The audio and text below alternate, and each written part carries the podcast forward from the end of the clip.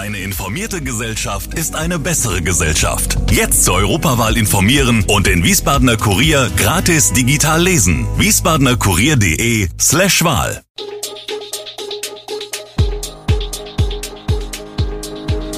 Gude, unser morgendliches News Update.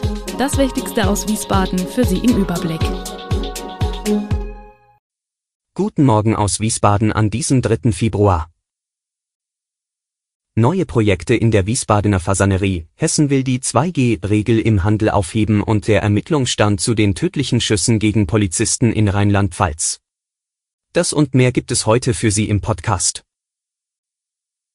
Welche neuen Projekte erwarten die Besucher der Fasanerie in Wiesbaden? Wir können uns vor Besuchern nicht retten, freut sich Nadja Niemann, die neue Leiterin des Tier- und Pflanzenparks. Derzeit sind in der Fasanerie verschiedene Baustellen in Gange. Unter anderem wird ein Teich im neuen Ottergehege ausgehoben. Die neue Heimat der Wassermarder soll in diesem Jahr eingeweiht werden. Die neue Chefin sieht auch für die Präsentation weiterer Tierarten noch großes Potenzial. Ein großer Schwerpunkt soll auf alten, gefährdeten Nutztierrassen liegen. Langfristig soll die Fasanerie zu einem sogenannten Archie Park werden, aber noch erfülle man nicht alle Kriterien. In diesem Jahr jedenfalls sollen einige Exemplare des Walliser Schwarznasenschafs ins Schafsgehege einziehen. Ein Thema für die Zukunft könnten ebenfalls Tierarten sein, die wegen der Klimaerwärmung in der Region neu heimisch werden wie Goldschakal oder Ginsterkatze. Aber auch Nachfahren derer, die bis zu den Eiszeiten hier gelebt haben, wie beispielsweise Auerochsen, Wildpferde und Rentiere.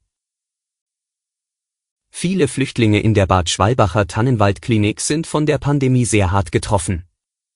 Durch die Corona-Beschränkungen fällt für sie der Deutschunterricht oder Job weg und Kinder bekommen keine Hilfe bei den Hausaufgaben. Die Kontakte sind enorm reduziert, sagt Beruz Azadeh, Leiter der von den Maltesern organisierten Flüchtlingsbetreuung. Auch nach außen, ins normale Leben, gibt es weniger Verbindungen. Die sozialen Kontakte, die für Integration nötig seien, fehlten über eine lange Zeit.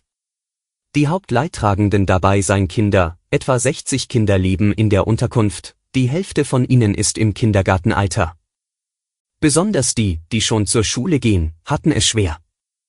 Zwar gebe es Leihgeräte, um am Online-Unterricht teilzunehmen. Bei vielen fehle aber das technische Verständnis, den Computer zum Lernen zu nutzen. Besonders stolz ist Unterkunftsleiter Asadi auf die hohe Impfquote unter den Flüchtlingen in der Tannenwaldklinik.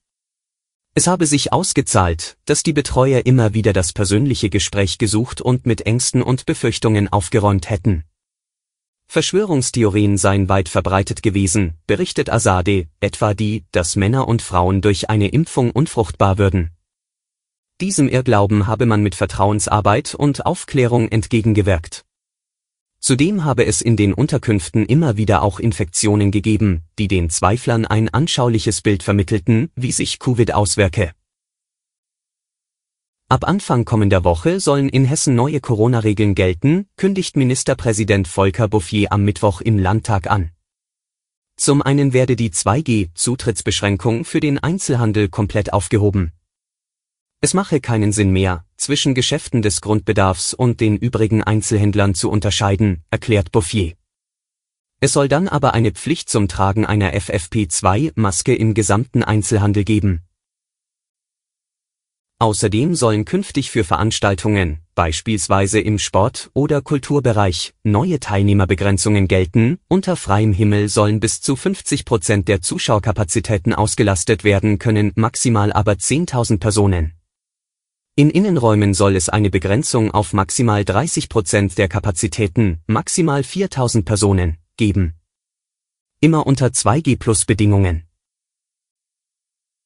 Nun zur Lage der Corona-Pandemie. Die Zahl der binnen eines Tages ans Robert Koch Institut übermittelten Corona-Neuinfektionen ist erneut auf einen Höchststand gestiegen. Die Gesundheitsämter meldeten nach RKI-Angaben von Donnerstagmorgen 236.120 Fälle in 24 Stunden. Vor einer Woche waren es 203.136 erfasste Neuinfektionen gewesen. Die bundesweite 7-Tage-Inzidenz gab das RKI mit 12.832 an, das ist ebenfalls ein Höchststand. Zum Vergleich, am Vortag hatte der Wert bei 12.275 gelegen. Vor einer Woche lag die bundesweite Inzidenz bei 10.174. Die aktuellen Zahlen geben den Stand des RKI Sports von 5 Uhr wieder.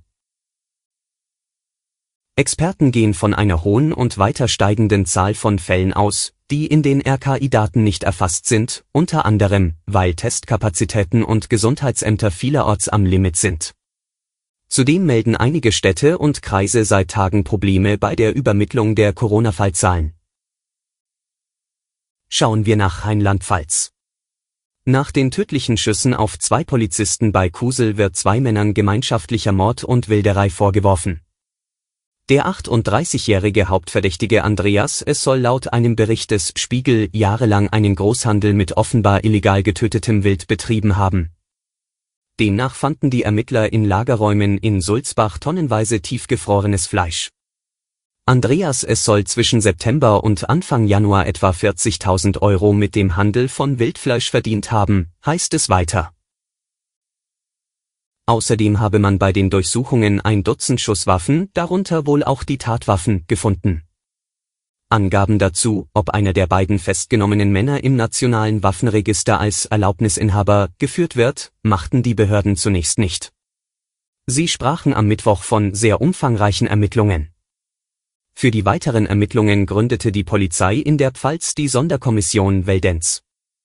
Unter Leitung des Kriminaldirektors Frank Gautsche sollen die Sicherheitskräfte in Kaiserslautern die Aufklärung der Tat vorantreiben.